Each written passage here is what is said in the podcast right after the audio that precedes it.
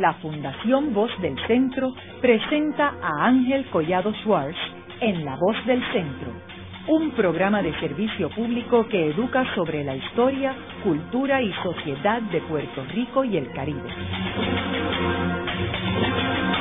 Saludos a todos. El programa de hoy está titulado El Caño de Martín Peña, soluciones locales con implicaciones internacionales. Y hoy tenemos como nuestras invitadas a Livia Rodríguez, quien es la directora ejecutiva de este proyecto, y a Gloria Claudio, quien es residente del Caño y miembro del grupo G8. Eh, Livia, sería bueno que le diéramos un trasfondo a nuestros radioescuchas de, de qué es el, el Caño de Martín Peña. Primero, ¿quién era Martín Peña y, y por qué se llama el Caño de Martín Peña? Bueno, el Caño Martín Peña es un cuerpo de agua este, que forma parte del estuario de la bahía de San Juan, que a su vez es el sistema de mayor valor ecológico dentro del área metropolitana de San Juan. De hecho, su cuenca hidrográfica cubre ocho municipios del área metropolitana y el estuario incluye áreas como el bosque de manglar eh, de Piñones Loíza eh, y llega hasta el área de Toa Baja. Así que si hacemos un viaje imaginario por los cuerpos de agua del estuario, eh, partiendo desde la laguna de Piñones, la laguna de Torrecillas en, en Loíza, donde antes se tomaba la paseadora, eh, pues por ahí podemos atravesar hoy día en bote eh, por el canal Suárez, que es ese cuerpo de agua que queda justamente debajo de los puentes de la avenida Valdoriotti de Castro. llegamos a la laguna San José, que mucha gente la ve a través del puente Teodoro Moscoso. Y luego ahí está el caño eh, que es esa eh, eh, que une esa laguna con la bahía de San Juan. Así que es un, un canal estuarino sujeto al flujo y reflujo de las mareas y que también está localizado entonces en el corazón de ese estuario, en el corazón del área metropolitana de San Juan.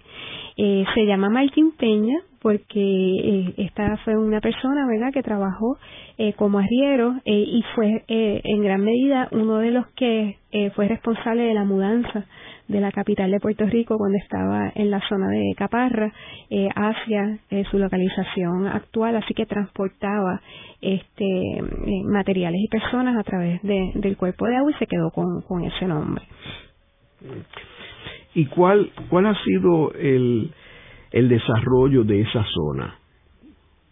Pues en la década del, del 30, quizás un poco antes, eh, cuando Puerto Rico estaba viviendo unos momentos de crisis similar pero distinto a los que vivimos ahora, eh, eh, comenzando por el, fracaso, el decaimiento de la industria del monocultivo del azúcar, eh, combinado con varios huracanes que, tuvo el país que fueron devastadores eh, para Puerto Rico, entre otras razones, se da un proceso de migración del campo a las ciudades. Este, ya para los 30 y 40 particularmente se estaba dando también un proceso de industrialización este, en Puerto Rico y entonces eh, eh, como producto de esa migración eh, la gente tenía que buscar un espacio donde vivir.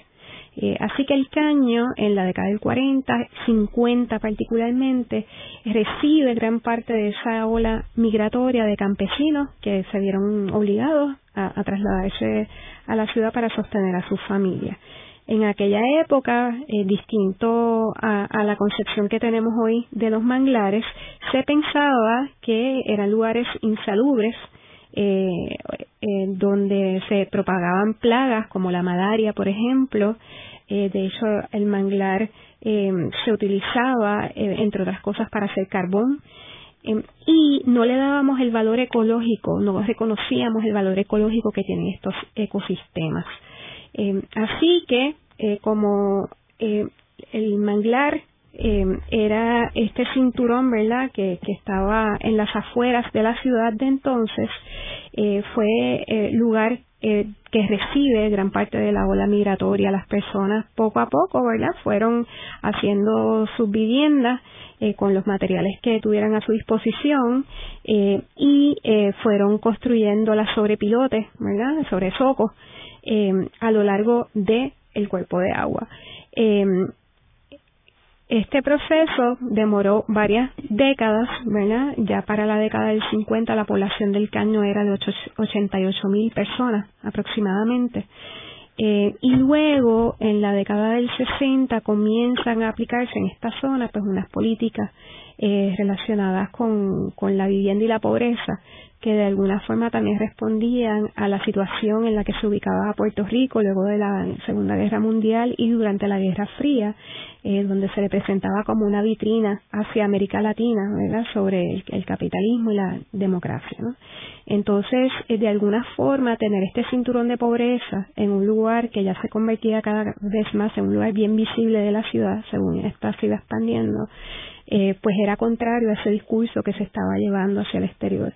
Así que Puerto Rico, eh, eh, vía Estados Unidos, ¿verdad? implanta en el caño algunas políticas que le llamaban de renovación urbana y proyectos incluso financiados por el gobierno federal de los Estados Unidos como el proyecto Ciudad Modelo y estos proyectos eventualmente terminan eliminando gran parte de las comunidades aledañas al caño.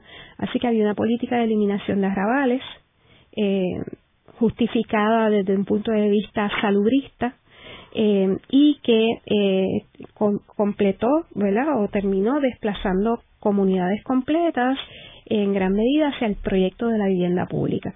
Eh, y así es como va desapareciendo el sector que se conocía antes como el fanguito, las corozas, ¿verdad? Donde había aproximadamente ocho comunidades también en aquel momento a lo largo del caño. así que ya para los 70 se da también Sí, una pregunta, eh, Primero, antes de, de la década del 30, ¿habían personas habitando esa zona?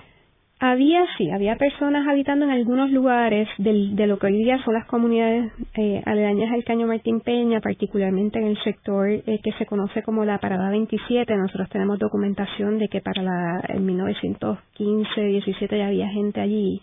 Pero también es importante señalar que una de las primeras eh, asentamientos formales en la zona, o el único, es Barrio Obrero. Eh, Barrio Obrero, pues es el resultado, ¿verdad?, de, de unas conquistas eh, particularmente unas gestiones que hizo el Partido Socialista de la época, bajo el liderato de Santa Iglesia Espantín. Ahora, todo esto, o sea, todo esto es eh, después de la invasión de los Estados Unidos. O sea, en los tiempos españoles no habían comunidades allí que tú sepas. Que sepamos, no. Hay un estudio que hizo el doctor Aníbal Sepúlveda eh, para como parte del proyecto Enlace, este, no, no necesariamente durante el periodo español cercano, pero ciertamente sí durante el periodo precolombino. Eh, y de hecho hay unos estudios eh, de arqueología terrestre y acuática que se han hecho que demuestran que sí. Eh, de hecho el caño se utilizaba no solamente por los, los, los este, taínos, sino también por los españoles en el transporte de materiales, recordando que que era una manera alterna a tener que salir al mar para poder este, acarrear eh, productos agrícolas, por ejemplo, durante la época española. De hecho, el canal Suárez, del que hablamos ahorita, es un canal artificial que fue construido durante el periodo eh, de la colonia española, eh, con propósitos militares, pero también con propósitos económicos, ¿no? Porque ayudaba a mover productos agrícolas de la zona este de Puerto Rico a través del agua hacia los mercados de San Juan. Eh, por ejemplo. Este, así que ciertamente, y, luego ese canal, luego de la invasión norteamericana, el ejército de los Estados Unidos lo ensancha y lo lleva a sus dimensiones actuales, también con propósitos militares, ¿no? Eh, de hecho, en una de las comunidades del Caño eh, estaba el campamento militar Las Casas. en la otra mitad este del Caño, en el área sur, todo eso era este terreno que, que los habían sido ocupados ¿verdad? por los militares norteamericanos durante eh, gran parte de la primera mitad del siglo XX. Y estaba también el hipódromo Las Casas, ¿no? En ese sector hay tres hipódromos, eh, uno de ellos siendo el hipódromo Las Casas, ¿cierto? Y también en el área sur estaba el de las monjas, este que quedaba justamente al lado de lo que hoy conocemos como la, calle Quisqueya, al sur de la, de la calle Quisqueya. Lidia, eh, tú mencionabas el sector El Fanguito. Eh, que eh, era un sector que estaba eh, después de la, de, la, de la vía del tren, que cruzaba por todo Santurce, lo que era en una época la cervecería Corona, toda esa parte, después de esa vía del tren, había toda esta área que eran unos mangles que había que caminar por tablas para llegar a las distintas casas, etcétera. Y ahí fue que llevaron a Eleanor Roosevelt cuando visitó Puerto Rico y quedó todo el mundo este impactado, eso es el tiempo donde estaba la PRA y la PRERA en Puerto Rico. Eh, ahora, eh, ¿por qué lograron eliminar completamente toda esa sección que ahora no existe, o sea, eso es parte de lo que es el Expreso las Américas, etcétera. Y en el caño Martín Peña no se llegó a, hacer cambios más radicales. Porque cambié, eh, bueno, un poco, eh, como decíamos eh, anteriormente, esa área del caño Martín Peña era un área muy visible, que se hizo muy visible según fue creciendo la ciudad. Este, así que eh, las, las políticas eh, de, de, renovación urbana y de desplazamiento de los arrabales se enfocaron en esa mitad del caño Martín Peña y no en la otra muy interesante. en el área que conocemos como el fanguito, el fanguito realmente era todo lo que estaba a, lo largo del caño, pero particularmente la mitad este, que digamos que, que es aquella zona que queda desde la avenida Ponce de León hasta la bahía de San Juan y que está poblada muy densamente en, en la parte que queda al norte hoy día, si pensamos en el expreso Muñoz Rivera, pues todo lo que queda al sur del expreso Muñoz Rivera, donde está el Parque Central, eh, la YMCA y otras instalaciones de vivienda y gubernamentales, todo ese sector eh, eh, estaba ocupado por estas, estas comunidades. Así que se enfocan los esfuerzos municipales y del gobierno central de Puerto Rico en esos sectores con esta política de erradicación de arrabales. En las otras comunidades esas políticas no se implementaron. Eh, ya este cuando en los 70 surge ¿verdad? todo el proyecto del nuevo centro de San Juan, que estamos eh, eh, creando lo que hoy se conoce la milla de oro, expandiendo ¿verdad? ese distrito financiero en esa zona, eh, pues eh, a tenor con las mismas políticas eh, anteriores, se da un proceso de uso de la expropiación forzosa para desplazar el único sector que quedaba de estas comunidades a esa mitad este del Caño Martín Peña, que era la comunidad de Toquillo. Eh, y hoy día quedan algunos resabios de Toquillo allí en, el área de la Milla de Oro frente al Banco Popular. Este, y eh, en, aquel, en aquella instancia, pues se le dijo a la comunidad que ellos vivían en un lugar insalubre, no apto para los seres humanos, eh, y se les dio un plazo de unos meses para abandonar el lugar, se les pagó por el justo valor en el mercado de su casucha y resuélvanse como puedan, ¿no? Eh, así que esta comunidad fue desplazada eh, y no obstante, justamente donde estaban esas comunidades, esa comunidad de Tokio, pues hoy día vive gente con otros ingresos económicos. Está el, el Aqua Blue, ¿verdad? Que es una torre de viviendas este, que cuando se, se construyó en su origen los apartamentos comenzaban en los bajos 600 mil Em, eh, entre otros complejos de vivienda, justamente donde está el, el, Coliseo de Puerto Rico, era el corazón de la comunidad de Tokio. Este, así que pues ya, ya eh, empezamos a ver que la historia de estas comunidades eh, tiene que ver con la migración, ¿verdad? que es un tema que, se, que es recurrente en el desarrollo de las comunidades hasta el día de hoy. Eh, eh, y también tiene que ver con, con el tema del desplazamiento, la historia del desplazamiento por distintas razones. Eh, luego de eso, en las otras comunidades del Caño, que quedaron invisibilizadas, ¿verdad? Según se iban construyendo las edificaciones en la Ponce de León, etcétera, pues ya, ya no, no, son, son unos sectores que para enterarse que están ahí, tenemos que ir por la Avenida Barbosa. Eh, pero no hay otro no hay otra vía principal que conecte con el resto de la ciudad verdad que atraviese este sector del Caño Martín Peña.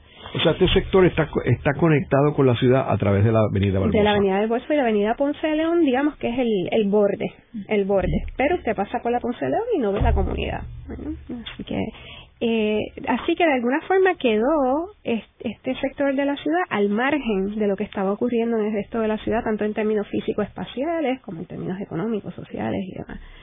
Eh, construimos el expreso eh, ¿verdad? de la Kennedy, el expreso de las Américas, eh, y pasamos por ahí y no nos enteramos porque ya no vemos lo que se veía al principio cuando se abrió el expreso, ¿verdad? Que veíamos todavía resabios del Fanguito y de Toquillo, pues ya no es tan visible la situación del caño. En los 50, el municipio de San Juan, este, bajo Doña Fela, em, eh, y, bueno, esta es una política del municipio, pero también de otras instancias gubernamentales, quizás ante la incapacidad de poder lidiar con el tema de la migración y los asentamientos informales de otra manera, pues un poco este, lo que hacen es que apoyan este proceso de informalidad, eh, supliendo materiales de relleno, por ejemplo, para que los pobladores pudieran rellenar el agua, ¿verdad? Porque anteriormente eh, tenemos esa imagen de las casitas encima del agua. Eh, y además eh, se construyeron algunas instalaciones de infraestructura en esa mitad del caño, que es la mitad oeste, donde hoy día tenemos las comunidades que, que nos quedan, ¿no? Entonces eh, se construyó, por ejemplo, sistemas de alcantarillado pluvial. Eh, eh, también se construyeron algunas instalaciones de infraestructura que sirven al resto del área metropolitana, pero sin ofrecer servicio a la comunidad, como por ejemplo varias troncales del alcantarillado sanitario, Em, así como líneas importantísimas del sistema de la red metropolitana del sistema eléctrico. Este, así que de alguna forma el, eh, la política hacia esa otra mitad del caño fue distinta. Eh, más adelante eh, las intervenciones que se hacen en esa otra mitad del caño un poco este están desconectadas unas de las otras, ¿no? Desde el punto de vista de planificación urbana, se presentaron o se elaboraron grandes planes para el área metropolitana de la Junta de Planificación eh, y, y todas estas iniciativas tenían en común la erradicación también de las comunidades, ¿no? Desde el punto de vista de transportación, por ejemplo, el Departamento de Transportación y Obras Públicas estaba planificando cómo prolongar el expreso Muñoz Rivera hacia el Caño e incluso en el área sur hacer un expreso similar ¿verdad? que se llevaba por en medio todas las comunidades que quedaban con un trébol en el área que hoy conocemos como Israel Bitumul y un puente atravesando la laguna San José. Eh, que eventualmente se construye por la Piñero, ¿no? Así que hay unos planteamientos desde el punto de vista de transporte este, enfocado en, el vehículo que se estaban haciendo en la década del 70 y que se quedaron más allá de planteamientos, se empezaron a ejecutar eh, porque eh, se llegaron a adquirir múltiples propiedades en, en la zona norte del Caño Martín Peña para dar paso a esos proyectos. Eh, pero nunca se, llegaron a ejecutar en la práctica. Eh, de otra parte, teníamos otras entidades gubernamentales como el Departamento de la Vivienda y particularmente la extinta Cruz, que era la Corporación de Renovación Urbana y Vivienda, que estaba llevando a cabo otros procesos en las comunidades del Caño dirigidos a, eh, digamos, organizar el espacio eh, y atender el tema de la informalidad. Entonces, es en la década del 70 donde eh, se crean en las comunidades al sur del Caño Martín Peña unas cooperativas de solares, que fue un proyecto bien innovador, este, donde eh, teníamos unas comunidades que ya tenían sus cooperativas de ahorro y crédito eh, y a través de unas alianzas que se hicieron con la Cruz se convierten en intermediarios para viabilizar la reparcelación de la comunidad y la venta de solares a los pobladores. Eh, junto con la venta de solares, las personas adquirieron los solares a manera de hipoteca a través de las cooperativas, pero también pagaron por infraestructura. Entonces se construyeron calles, se construyeron sistemas de alcantarillado sanitario, eh, aceras y otras amenidades urbanas. Eh, a través de ese proceso eh, que cuando uno mira un mapa de las comunidades del caño, pues es bien evidente dónde es que se, se establecieron las cooperativas eh, en el caño, para la 27, en algunos sectores de Buenavista Torrey y en el área sur de la comunidad de Israel Bitumul. Eh, así que ahí hubo un, un, proceso muy interesante, no obstante, este proceso no ha protegido a la comunidad del desplazamiento.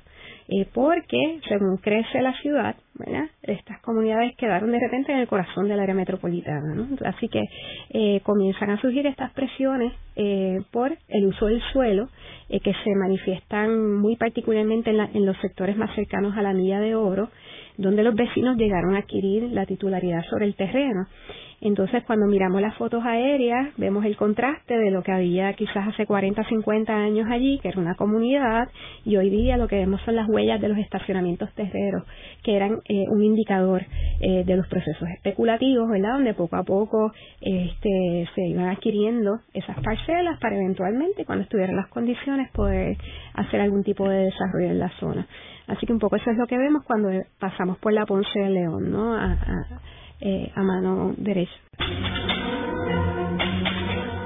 Haremos una breve pausa, pero antes los invitamos a adquirir el libro Voces de la Cultura, con 25 entrevistas transmitidas en La Voz del Centro. Procúrelo en su librería favorita o en nuestro portal.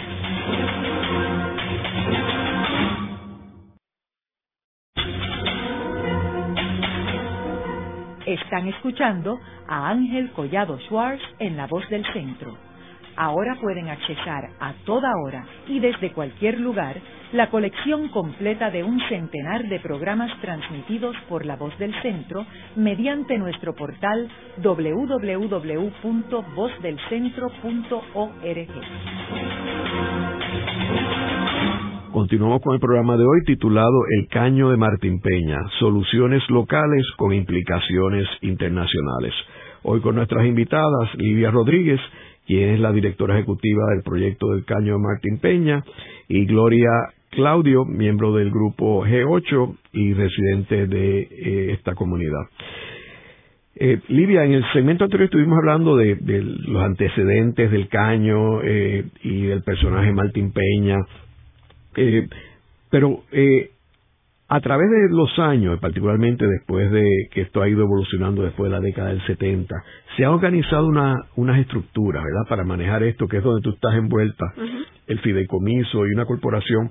Me gustaría que nos hablara sobre esas estructuras y cuáles los objetivos de estas estructuras. Claro que sí. Eh, un poco para completar el pensamiento anterior, que me parece que es importante para poder responder la pregunta, eh, eh, luego de los procesos de las cooperativas de tierra eh, eh y en virtud de la ley 173 del 75, eh, en el Caño Martín Peña se comenzó a ofrecer títulos de propiedad individual a las familias que cumplían con ciertos requisitos que estaban en la ley. Pero eventualmente se desvirtuó el objetivo de justicia eh, social que proclamaba la propia legislación y empezamos a ver cómo durante los procesos electorales eh, venían los políticos y muy particularmente a la gente de su partido le ofrecían estos títulos de propiedad por un dólar. Así que lo que vimos fue desarrollarse unas políticas de clientelismo eh, clientelares, ¿no? que fueron las que lideraron o guiaron el proceso de eh, la regularización de la tenencia de la tierra en el caño. Esto es muy importante junto con el hecho de que el propio cuerpo de agua se fue degradando significativamente. Este, principalmente no solo por la falta de servicios básicos allí, el hecho de que las familias utilizaron la basura como material de relleno de los humedales, pero también porque aguas arriba seguíamos tirando basura a las quebradas y todo eso que tiramos por las quebradas viene a parar al estuario de la bahía de San Juan y muy particularmente al caño Martín Peña. Así que la combinación de muchos factores llevó a que eventualmente el caño se fuera cerrando y que tuviéramos una situación como la que vemos hoy, donde un cuerpo de agua que medía entre 200 y 400 pies y que era navegable, se convirtió en un tapón eh, que literalmente podemos caminar de un lado a otro de sus márgenes y que presenta entonces unos problemas muy tangibles que lo sufren muy especialmente las comunidades del Caño Martín Peña, pero que tienen un impacto no solo en el área metropolitana, sino que en el país, y eso lo podemos explicar más adelante. Este, así que es en esa situación, ¿verdad? Este, uno de procesos de marginación histórica por parte de las autoridades eh, y de la sociedad en general con comunidades como esta, eh, dos, la falta de infraestructura básica, ¿verdad? Porque como decíamos, se hicieron sistemas de alcantarillado privado, pero nunca se construyó un alcantarillado sanitario, por ejemplo, en esta zona. Eh, y tres, combinado con una situación de degradación ambiental, crearon una situación muy difícil para los residentes eh, y que se ha ido empeorando, de hecho, en los últimos años. Y es que los eventos de lluvia son eventos de inundación con aguas altamente contaminadas. Eh, no hay alcantarillas sanitarias, así que todas esas aguas crudas van directamente al caño y con eso es que se inunda la comunidad. Este, así que eh, esta, eh, por mucho tiempo también, entonces se empezó a explorar la posibilidad de restaurar ecológicamente el caño.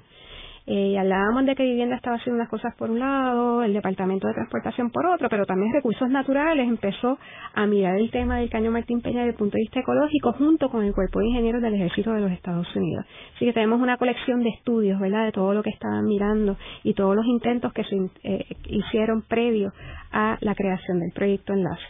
Hay un proceso que se da entonces a partir del año 2001 eh, y es el que finalmente culmina en la creación de las instituciones que voy a explicar ahora. Eh, aquí se da un proceso que le llamamos de planificación, acción, reflexión participativa, que incluyó más de 700 actividades de participación ciudadana para que la comunidad pudiera definir qué querían ante la posibilidad de que se dragara el, caño Martín Peña. Eh, y ese proceso, al final, eh, culmina con varios productos bien importantes. El primero de ellos es que las comunidades se dan cuenta que tenían que unirse para poder ser efectivos. En estas comunidades hoy día viven como 25 mil personas aproximadamente, en las ocho comunidades aledañas del Caño. Así que crean lo que se conoce como el G8 o el grupo de las ocho comunidades aledañas al Caño Martín Peña. Otro de los productos de este proceso es un plan de desarrollo integral y uso del terreno que fue adoptado como política pública por la Junta de Planificación y que incluye no solamente el dragado del caño, sino cómo vamos a atender eh, los problemas de falta de infraestructura, pero también de vivienda, porque para poder ensanchar el caño hay que realojar gente que está ocupando el espacio que eh, es necesario para poder llevar a cabo esta obra. Eh, y además incluyen un sinnúmero de componentes este, sociales, económicos, pero también políticos y organizativos. Eh, y se atiende el tema de, de, la titularidad del terreno. Así que ese plan es la guía de todo lo que se ha estado haciendo, es un documento vivo, pero es la guía de todo lo que se ha venido haciendo en este proceso en los últimos 15 años. Además del plan, la comunidad dijo, bueno, nosotros que hemos estado por dos años envueltos en este proceso de participación ciudadana, no queremos que esto se pierda con los procesos electorales de cada cuatro años, donde tendemos a dar borrón y cuenta nueva, ¿verdad? Lo que hizo una, lo que se hizo o, o se logró durante una administración anterior.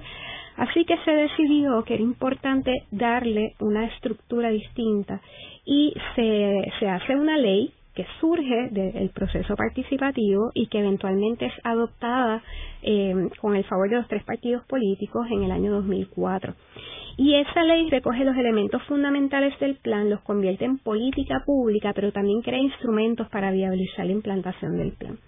Y eh, dos instrumentos muy particulares que se crean por la ley son la Corporación del Proyecto Enlace del Caño Martín Peña. Esta es una corporación pública. Es una corporación pública porque tiene eh, que tener unas herramientas que ubican en el Estado para poder ejecutar las cosas que eh, hace. La misión de esta corporación, en resumen, es implantar el plan de desarrollo integral y para eso se le dio un periodo de tiempo de 25 años. Eh, así que es la entidad pública que está a cargo del dragado, de trabajar junto con las otras entidades, instancias gubernamentales y el sector privado los temas de infraestructura, realojo de familias, pero también fortalecer las instancias comunitarias, ¿verdad? Eh, en términos de participación ciudadana, desarrollo económico y social. Eh, así que la Corporación de Proyecto Enlace es un instrumento vital, ¿verdad?, para que el proyecto pueda continuar y, llevar a término. La otra entidad que se crea es el Fideicomiso de la Tierra del Caño Martín Peña. Y el fideicomiso eh, resulta que es uno de los instrumentos eh, que, que, que, digamos, a con el tema de, la conversación de hoy, ha sido reconocido a nivel internacional por lo innovador, pero también por su replicabilidad. Este eh, fideicomiso es un mecanismo, ¿verdad?, que permite la regularización de la tenencia de la tierra, es decir, resolver la falta de títulos de propiedad que por décadas había afectado a familias, ¿verdad? Que por generaciones habían ocupado este espacio, pero hacerlo de una forma novel que evite el desplazamiento de la comunidad como resultado no deseado del dragado del caño. Eh, sabiendo que una vez se draga el caño vamos a poder reconectar todos estos cuerpos de agua, pues también esta es una comunidad bien consciente del lugar donde está localizada en la ciudad y que ha vivido procesos de desalojo, de expropiación, de etcétera durante décadas. Así que es una comunidad que desde el primer día tenía muy claro, ¿verdad? Que el dragado está bien chévere, pero no queremos que sea fuente de desplazamiento.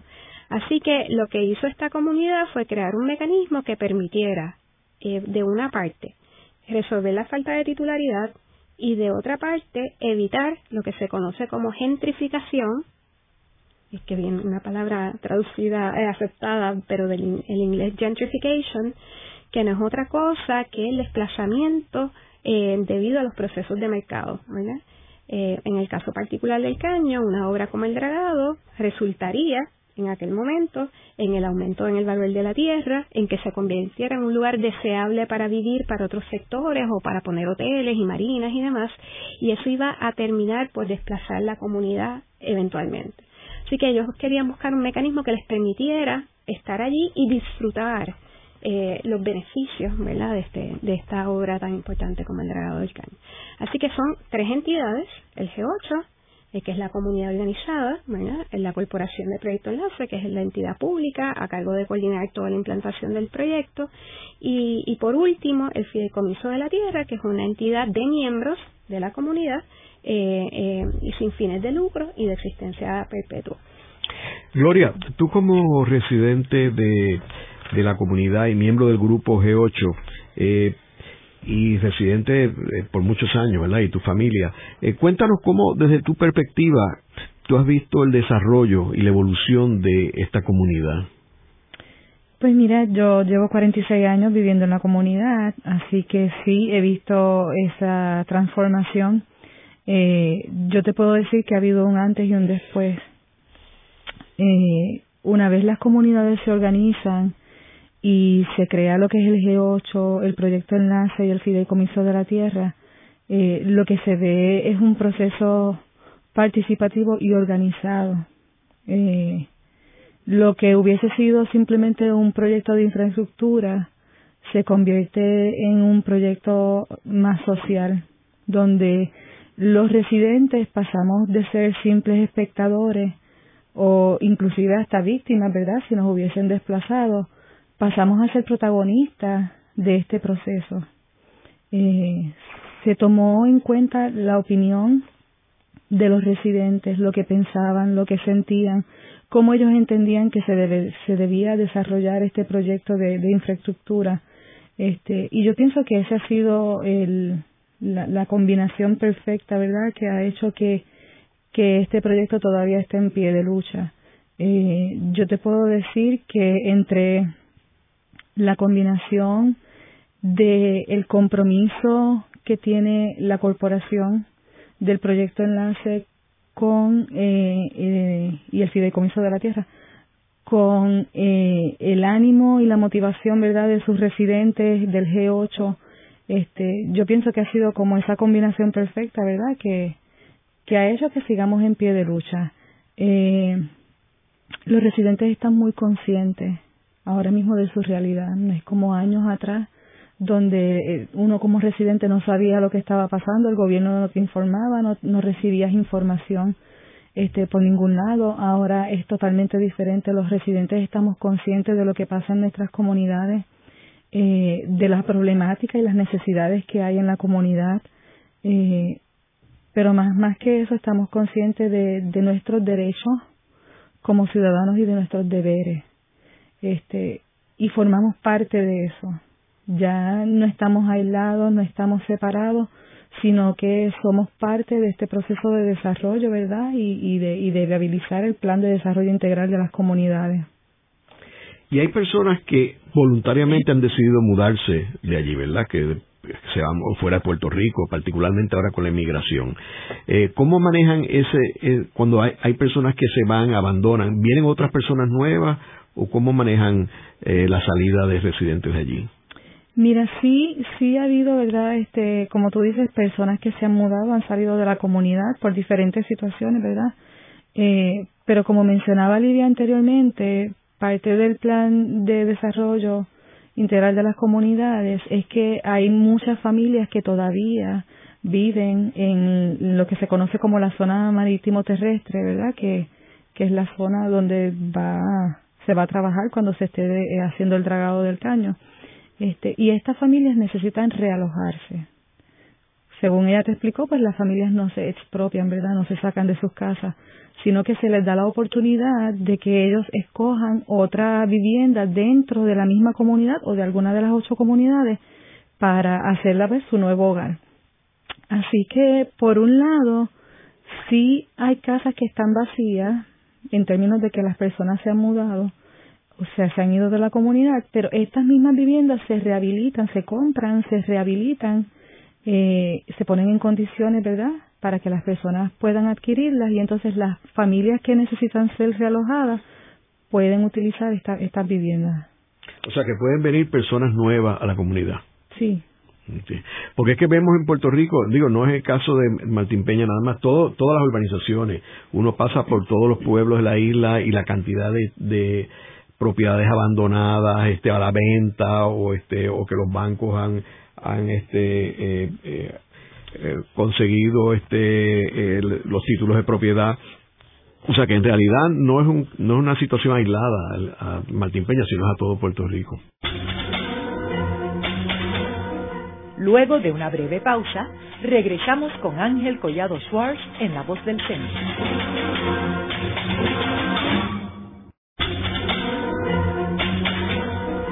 Están escuchando a Ángel Collado Schwartz en La Voz del Centro.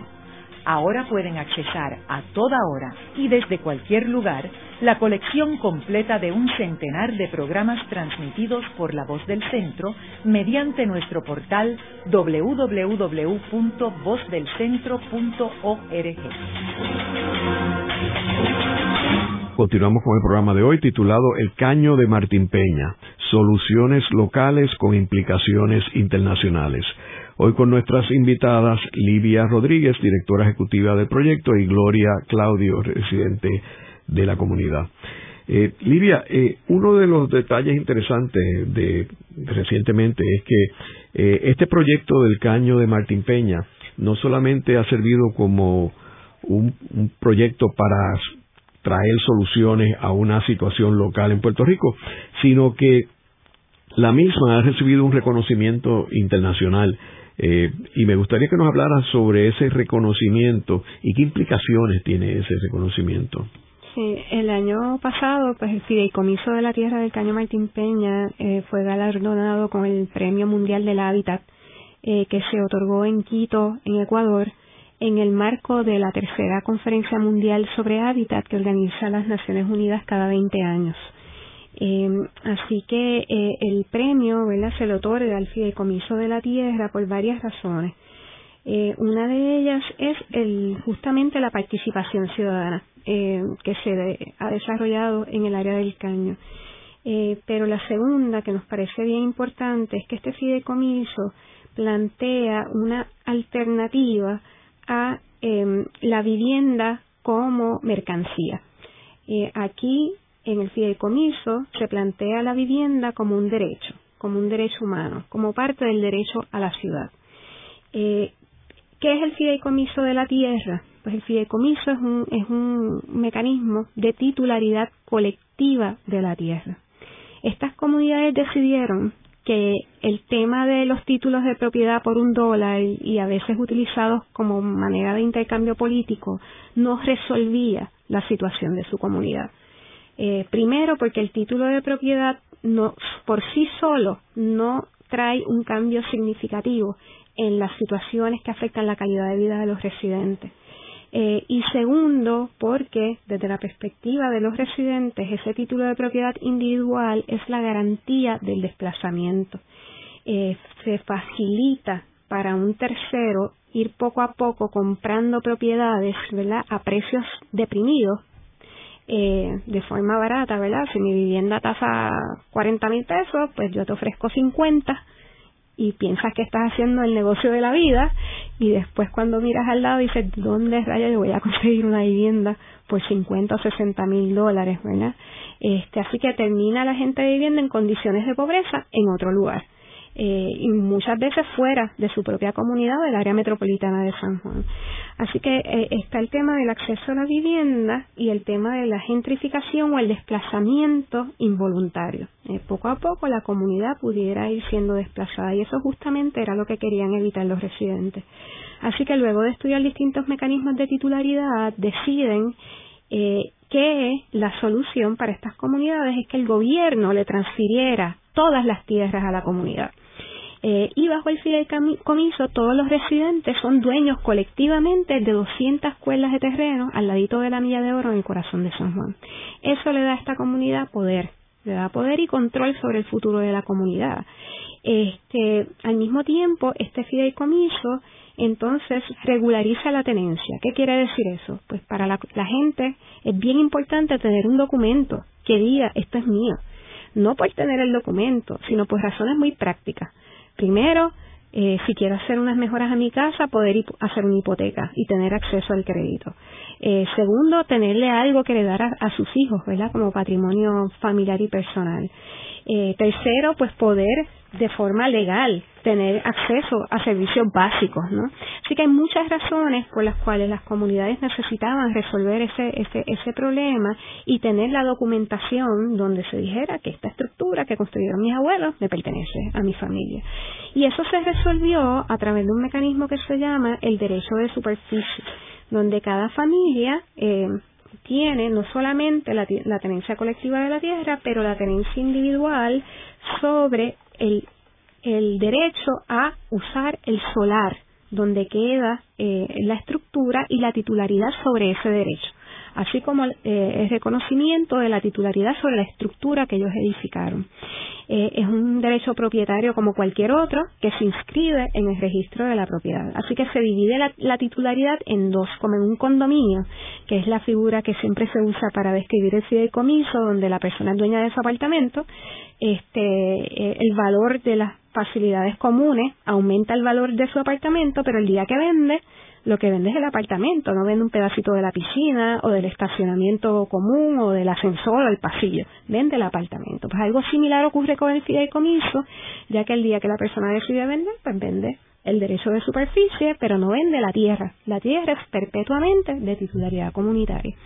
Este, así que el fideicomiso entonces es un mecanismo este, que permite evitar la gentrificación o el desplazamiento eh, y al mismo tiempo eh, es un mecanismo de superación de la pobreza eh, porque el día que se firma cada escritura de derecho de superficie la familia adviene ¿verdad? a titular de este, esta propiedad que tiene un valor económico también ¿no?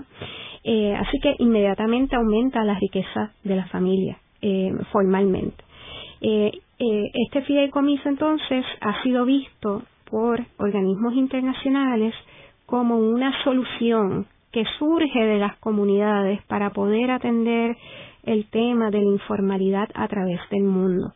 El 33% de la población del planeta vive hoy día en asentamientos informales, que son comunidades como las del Caño que se crearon sin planificación, ¿verdad? Las creó la gente por necesidad.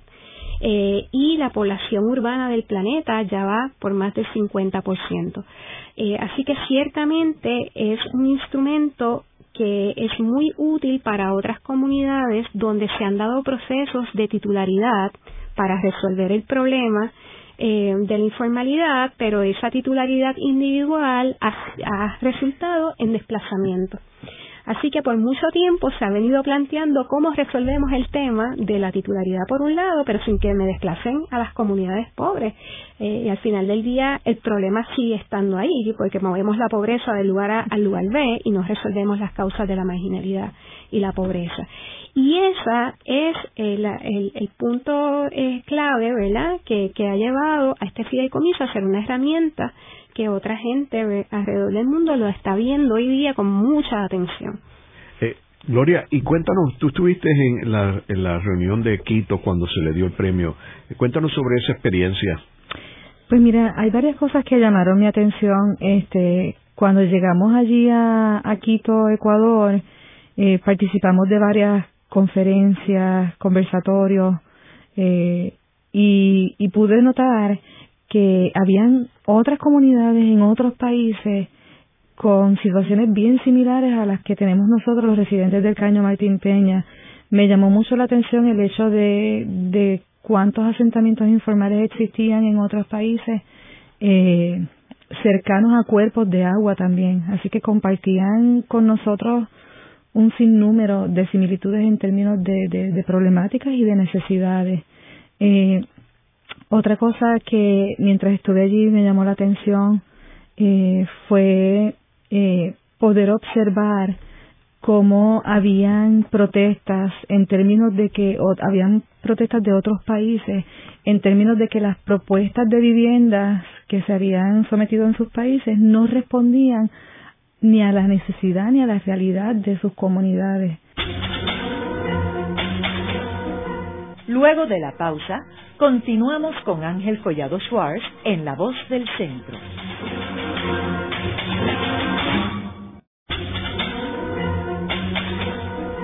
Continuamos con la parte final de La Voz del Centro con Ángel Collado Schwartz. Pueden enviarnos sus comentarios a través de nuestro portal www.vozdelcentro.org. Continuamos con el programa de hoy titulado El Caño de Martín Peña, soluciones locales con implicaciones internacionales. Hoy con nuestras invitadas Livia Rodríguez y Gloria Claudio. Livia, ¿Cuál tú dirías que han sido las repercusiones internacionales eh, para el proyecto? Bueno, yo en primer lugar, el premio de alguna forma para los residentes, voy a hablar un poquito en lo local, eh, validó un proceso de muchos años. ¿verdad? Que ellos saben que estaban haciendo bien, pero de repente esta validación externa eh, es bien importante para que la gente se mantenga animada y vea que, que tienen ¿verdad? algo bien importante entre manos. Este, segundo, y, y eso a su vez pues ha tenido unas implicaciones en la propia de los residentes, ¿verdad? De sentir eh, eh, no solamente un orgullo, eh, este, pero también que la gente siga interesada en los procesos participativos. A nivel internacional ha tenido también otras repercusiones. Eh, en el día de ayer hubo una conferencia telefónica, por ejemplo, donde eh, gente que conoció de cerca el fideicomiso luego de la conferencia mundial, ¿verdad? parte del premio fue traer un grupo internacional a visitar la comunidad, ya están implantando fideicomisos en, sus en sus comunidades. Tenemos una persona de la ciudad de Nueva York que está haciendo un fideicomiso comunitario de tierras allá, pero al mismo tiempo en España eh, nos visitó gente de la, de la municipalidad de Barcelona y nos visitaron de Córdoba y están trabajando en crear un fideicomiso en España. Eh, eh, no obstante, y muy en particular para las, las personas que venían de países latinoamericanos, eh, ha sido una herramienta bien importante y que están en este momento buscando cómo adaptarla a sus barrios. De hecho, en Brasil, eh, ya hay eh, unas personas que trabajan con las favelas que han mostrado interés en el fideicomiso de la tierra y estamos ahora diseñando un proyecto ¿verdad? para poder traducir esta herramienta en arroz y de manera que otras comunidades la puedan eh, pues, eh, eh particularizar a su realidad. Eh, se han escrito artículos que se han publicado a nivel internacional, tanto por nosotros como por gente que ha venido eh, a Puerto Rico y ha aprendido sobre el fideicomiso de la tierra. Así que, en definitiva, es una herramienta que tiene un impacto muy concreto o la, potencialidad de un impacto muy concreto en otras comunidades. El fideicomiso del caño se inspiró en el modelo norteamericano de los community land pero acá se le dio un giro eh, en, en, términos de la informalidad, ¿no? Y ahora ese giro de cómo implantar ese modelo en comunidades informales, eh, un marco jurídico como el de Puerto Rico, fundamentado en parte en el Código Civil Español, ha abierto las puertas para que mucha gente de Latinoamérica mire hacia el caño y hacia Puerto Rico y busque la manera de adaptar este modelo a sus barrios. ¿Y cuáles son los próximos pasos? ¿Hacia dónde va todo este proyecto? Bueno, pues estamos en conversaciones con varios equipos de trabajo y fundaciones norteamericanas que están interesadas en apoyar la internacionalización del modelo de fideicomiso de la tierra. Eh, hay varias conferencias a las que vamos a estar asistiendo próximamente en, en México, en Johannesburgo, en España eh, y en Estados Unidos para exponer la experiencia de fideicomiso. Eh, pero al final del día lo que queremos hacer es eh, eh, que este fideicomiso se convierta como que en la punta del eje en este proceso de internacionalización. Hay un proyecto que le estamos llamando informalmente el observatorio, este, donde podamos de alguna forma atar el proceso de internacionalización del modelo de fideicomiso de la tierra eh, a generar eh, turismo internacional en el caño y atar esa actividad con actividad económica también para las propias comunidades. Eh, es un proceso que también nos está ayudando a sistematizar las herramientas que se utilizaron para la creación del fideicomiso y que al mismo tiempo nos ayudan a conseguir financiamiento, ¿verdad? Porque en la medida de que hay interés en el modelo, a esos que les interesa el modelo también les interesa que nuestro fideicomiso tenga éxito, ¿no? Y que no sea la situación que atraviesa el país motivo para que este fideicomiso no pueda lograr eh, sus objetivos. Y en términos eh, locales, eh, Livia, eh, ¿cómo tú ves que este mismo modelo que tenemos en el caño de Martín Peña se pueda adaptar para otras áreas de Puerto Rico, que sabemos donde hay muchas áreas con, extrema pobreza en Puerto Rico. Pues ciertamente desde que comenzó a crearse el fideicomiso ha habido intercambios entre las comunidades del caño y otras comunidades, ¿verdad?, que han estado atravesando, que tienen preocupaciones similares. Eh, y eh, ya en Río Piedras se creó un fideicomiso comunitario de tierras eh, recientemente, eh, con particularidades que lo hacen un poco distinto al del caño, pero que se da justamente por ellos mirar el modelo de, de, que, se utilizó en las comunidades del caño Martín Peña. Así que hemos visto otras comunidades, como el caso de Vietnam, en Guaynabo, ¿verdad? que han estado expuestas a procesos de desplazamiento, que también han estado mirando el fideicomiso de la tierra como una posible alternativa y pues habrá que ver eh, qué rumbo toman ¿verdad? estas conversaciones eh, que, se han dado entre el liderato comunitario, estos intercambios de base comunitaria. Y en términos de el futuro de las comunidades, eh, ¿Cómo tú, Gloria, como residente, ves ese futuro de este proyecto? Pues mira, nosotros tenemos mucha esperanza y muchas expectativas puestas en esto. Este, yo creo que una de los de las fortalezas, ¿verdad?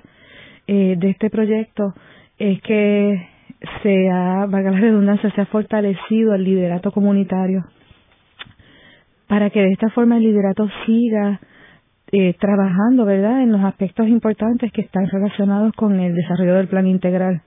Así que eh, tenemos un liderato comprometido, un liderato que está empoderado, un liderato que está consciente eh, del trabajo que hay que hacer, ¿verdad? Y está comprometido con él. En el programa de hoy hemos discutido el proyecto de El Caño de Martín Peña. vemos como un proyecto que comenzó tratando de buscarle soluciones a un problema local. Eh, no solamente ha logrado buscar soluciones eh, que han funcionado para la comunidad y para el país, sino que las mismas han recibido reconocimiento internacional y se han convertido en modelos no solamente para otras comunidades de Puerto Rico, sino para otras comunidades eh, internacionalmente. quiere decir que Puerto Rico tiene oportunidades en términos de dentro de toda la problemática local, de buscarle soluciones localmente y que eh, es las mismas puedan ser eh, una carta de presentación de cómo Puerto Rico puede salir de su crisis y convertir de problemas a oportunidades. Gracias. Esta ha sido una producción como servicio público de la Fundación Voz del Centro. Los invitamos a sintonizarnos la próxima semana a la misma hora. Y recuerden que pueden adquirir el libro Voces de la Cultura en su librería favorita o en nuestro portal